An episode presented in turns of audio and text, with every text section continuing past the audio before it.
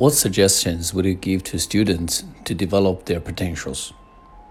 The first suggestion I must present is that schools need to cut down the installation of knowledge but pay more attention to the creativity of the students. In China, the education system is test oriented and the tests are knowledge based. Consequently, teachers force the students to memorize a lot of facts just to get a high score in the tests.